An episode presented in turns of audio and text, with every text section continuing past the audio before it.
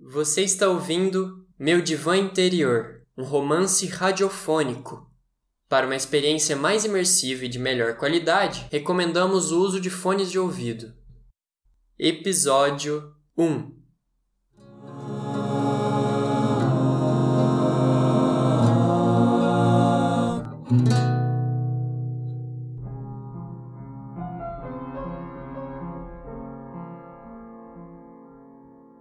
Fabiano é uma pessoa comum, assim como eu e você. E se o chamo de Fabiano é porque assim ele se autodenomina. Deixemos então do modo como ele escolheu. Da mesma forma que o poeta fingidor de pessoa, Fabiano finge suas dores, que podemos supor de fato sentidas e as apresenta em um relato sem dúvida falseado aqui e acolá, e ao mesmo tempo repleto de verdades desnudas, românticas, talvez com um toque de classicismo. Os relatos de Fabiano, paradoxalmente, nos revelam pensamentos que ele nunca abriu para ninguém. O que pode nos levar à interpretação de que ele já estava mais para lá do que para cá e resolveu abrir sua caixa de Pandora. Ou não. Em narrativa, tudo ou quase tudo é fingimento sincero e verdade floreada.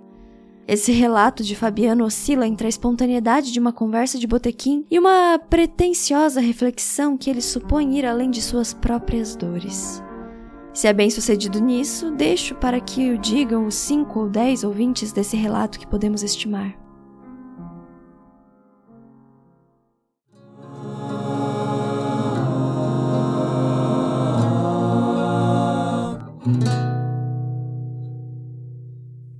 Você acha que pode me ajudar depois de tudo que eu já tentei?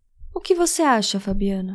Imagino que ela queira saber se eu realmente quero ser ajudado, mas eu não vou tentar decifrar isso em seu olhar firme e sereno.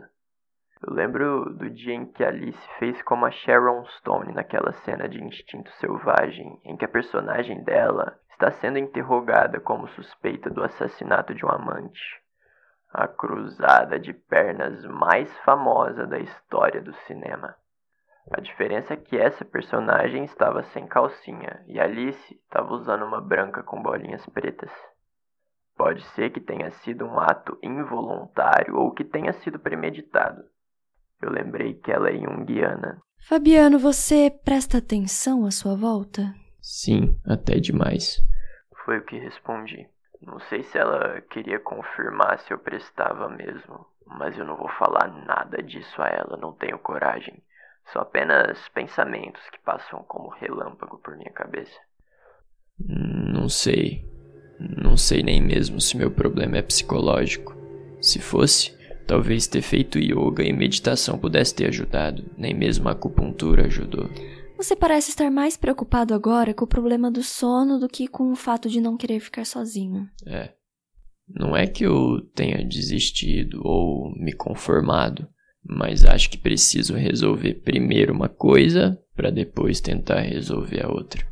Preciso ficar bem primeiro, e para ficar bem tenho que dormir bem, é básico. Eu nem tenho mais vida noturna. Saí da banda porque tantos ensaios quanto as apresentações eram à noite. Recuso convites para shows ou qualquer outro programa que seja à noite. Vou pra cama super cedo porque sei que vou acordar várias vezes durante a noite. Aumento as horas na cama para tentar garantir um mínimo de sono reparador para não ficar tão cansado. Ao colocar os dois problemas lado a lado, é inevitável lembrar de quando eu disse que sabia que não podia fazer isso, mas se pudesse, queria pedir a Alice para me deitar em seu colo e fazer cafuné em mim. A nossa relação aqui não é essa. Sabia que não. E falei que também não sabia se uma coisa estava relacionada com a outra, mas achava que o meu problema do sono ia se resolver quando eu encontrasse de novo alguém que quisesse ficar comigo, me oferecesse colo e me fizesse cafuné. Eu também acho. Ela disse. É só isso mesmo? Não tem mais nada? Eu tenho me lembrado de algumas coisas da minha infância e adolescência que têm a ver com a minha solidão. Quando eu era criança, a minha família frequentava um clube. Eu pegava uma bola de basquete e ia pra quadra jogar sozinho. Você nunca jogou com outras pessoas? Pergunta esperta. Se ela tivesse questionado se eu nunca jogava com outras pessoas, estaria se referindo a esse período específico que eu mencionei e a resposta seria não. Sim, Joguei. Quando minha família se mudou de cidade, eu entrei numa escolinha de basquete. Um ônibus velho de um verde escuro, como os veículos do exército, que a gente chamava de abacatão, levava a gente para os treinos e também quando a gente ia jogar em outros clubes como visitantes. A molecada chacoalhava o ônibus cantando uma paródia de uma marchinha de carnaval que me assustava. Eu não conseguia achar aquilo divertido. Por quê? O que te incomodava? Não sei porque tenho tanto pudor, mas eu não vou contar a ela a letra da paródia. Eu vou botar no cu do passageiro! Pobre coitado do motorista que tinha que conduzir aquele bando de delinquentes ouvindo isso. Eu entendo o uso de palavrões e xingamentos quando as pessoas estão putas ou com raiva, mas como diversão, eu já vi uma pessoa considerada culta, ligada à ciência, à arte, postar numa rede social o termo cu de forma totalmente gratuita. Não estava manifestando sua raiva em relação a nada, pelo menos não de maneira explícita. Eu achava agressivo. Eu não entendia como eles podiam achar graça cantando uma coisa tão agressiva. Foi só o que consegui dizer. E aí você acabava se sentindo isolado no meio do grupo? Nessas brincadeiras bobas, sim. Novos relâmpagos de pensamento passam por minha cabeça. A minha participação em algumas brincadeiras bobas mais sérias do que essa foram traumatizantes para mim. Em uma delas, eu estava em um grupo de amigos e começamos a tirar pedras uns nos outros. Uma coisa totalmente estúpida. Não era uma briga, era só uma brincadeira idiota de um bando de inconsequentes. Sem perceber, escolhi uma pedra com extremidades pontudas e lancei descuidadamente em uma direção arriscada demais para aquele tipo de brincadeira. Quase ceguei um amigo. Ele faltou alguns dias à aula, mas felizmente ficou bem. Eu não chego a me atormentar como protagonista de crime e castigo, porque nenhum desses episódios culminou em assassinato. Eu só sei que eles não vão se apagar da minha memória. O que mais você se lembra desse período? Trazendo-me de volta ao presente para falar de outras coisas do passado. O basquete para mim era lindo, uma arte, o balé dos esportes. O tênis também tem seus momentos de balé e o futebol tem bailarinos como o Garrincha. Tem até um filme que mescla cenas dele e do Fred Astaire. Hoje em dia, quando eu tô andando na rua, no caminho de casa pro supermercado, às vezes dá vontade de dar um salto, simulando o arremesso com uma bola imaginária das mãos. Obviamente não faço isso. Pareceria um doido. Por isso também não estou contando a Alice, não quero que ela pense que eu tenho manias.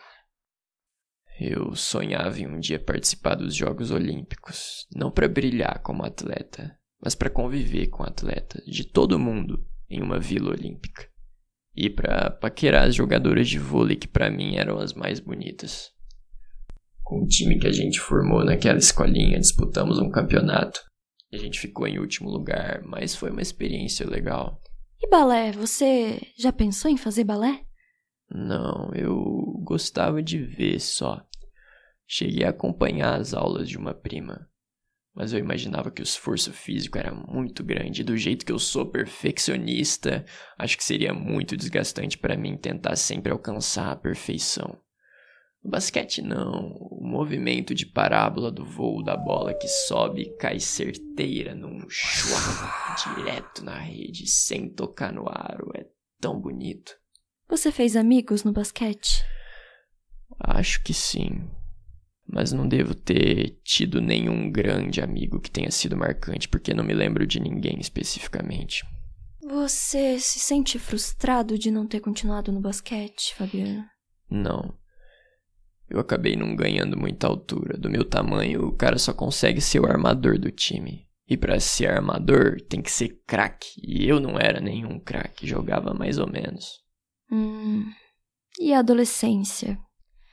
Você disse que também tem se lembrado de coisas desse tempo? Quando eu era adolescente, eu fazia uma coisa até pior do que jogar basquete sozinho.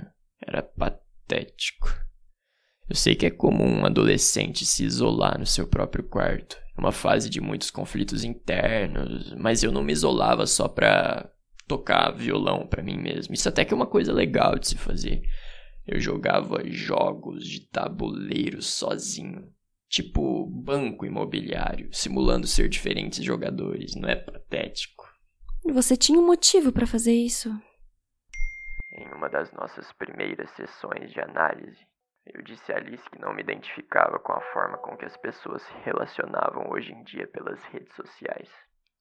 Eu lembro de ter dito que eu me sentia um ET no ambiente digital e que as relações ali, para mim, não eram verdadeiras. Por isso, eu usava pouco as redes sociais, o que me tornava antissocial naquele meio. O que eu não disse a ela é que me sentir um ET não era nenhuma novidade em minha vida. Quando eu era criança ou já um pré-adolescente, falei para minha mãe que eu não era o filho dela, que eu tinha sido abduzido por ETs e eles tinham me colocado no lugar dele. Não creio que fosse algo equivalente às personalidades número 1 um e 2 que Jung diz ter vivido na adolescência. Uma social e cumpridora das obrigações cotidianas, e a outra voltada para devaneios secretos em momentos de solidão. Imagino que todos nós devemos ter algo parecido com essas duas personalidades. Jung também associava a sua personalidade número um ao mundo do pai e a número dois ao mundo da mãe. Não sei se é possível generalizar, mas sei que o meu lado sonhador vem de minha mãe e que o meu lado prático e responsável vem do meu pai. Isso é muito claro para mim. Embora tenha vindo da minha mãe uma frase que me marcou profundamente e mudou para sempre o meu senso de responsabilidade. Meu filho, eu não vou te obrigar a gostar da escola. Não vou te obrigar a ir à aula. Não vou te obrigar a estudar. Mas você precisa saber a importância disso. Escolher uma profissão, se formar e depois trabalhar. Você não vai poder contar com a gente para sempre. Um dia, eu e seu pai não vamos estar aqui.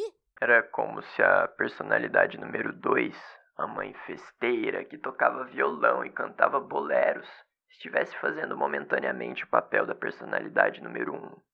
O fato de eu dizer para minha mãe que eu era alguém trazido por ETs para substituir seu filho era algo que parecia ir além do desajuste social aparentemente comum na adolescência. Cheguei a acreditar que eu era o tal índio que desceu de uma estrela colorida e brilhante que veio numa velocidade estonteante e pousou no coração do hemisfério sul, na América, num claro instante. Talvez, mais do que acreditar, eu tivesse uma vontade, um desejo de ter sido aquele índio, por uma razão. Eu sentia que quase dois milênios haviam se passado e a humanidade parecia não ter entendido nada do que Jesus havia dito. Nem os cristãos, nem ninguém.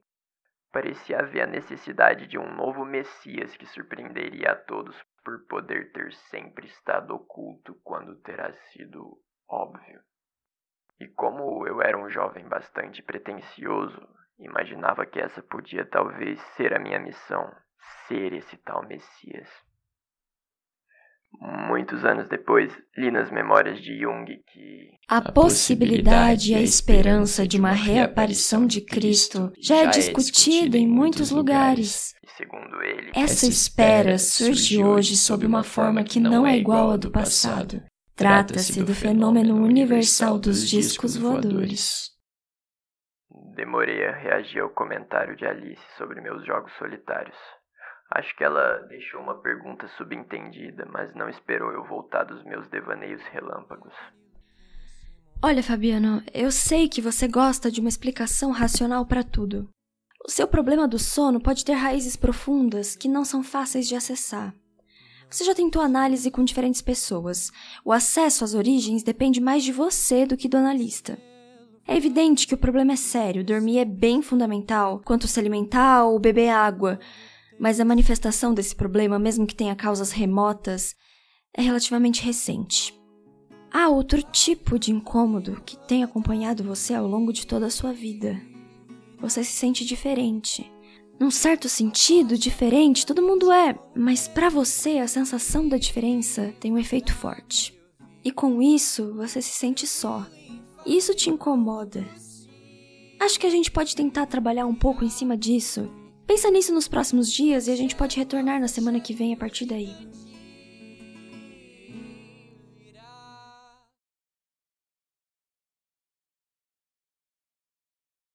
Você acabou de escutar o primeiro episódio de Meu Divã Interior, um romance radiofônico que é um projeto de extensão PROEC, Pró-Reitoria de Extensão e Cultura, e realizado por alunos do curso de Artes Cênicas da Unicamp. Esse projeto consistia na adaptação e criação de um romance para ser escutado, né? Então, para um formato de áudio, que acabou virando esse romance radiofônico, que é baseado num livro de Rodrigo Bastos Cunha, para ser contado em série com nove episódios episódios e a gente vai seguir postando cada episódio semanalmente ao longo desse semestre. Fica com a gente e acompanha o Fabiano no próximo episódio, numa viagem pra praia, como ele conheceu a Márcia. Até mais! Adaptação de roteiro, direção e produção: Antero Vilela e Helena Schist. Atrizes e atores por ordem de aparição: Helena Schist como Alice, Antero Vilela como Fabiano, Sara Moraes como mãe do Fabiano, Ana Vilela, Auris Brizola, Fabiola Moraes, Heitor Brizola, Sara Moraes e Thales Santeiro como molecada do ônibus. Trilha sonora original, edição e mixagem do áudio, Antero Vilela. Música final, Um Índio, de Caetano Veloso. Apoio Podcast Oxigênio do Labjor e Secretaria Executiva de Comunicação da Unicamp.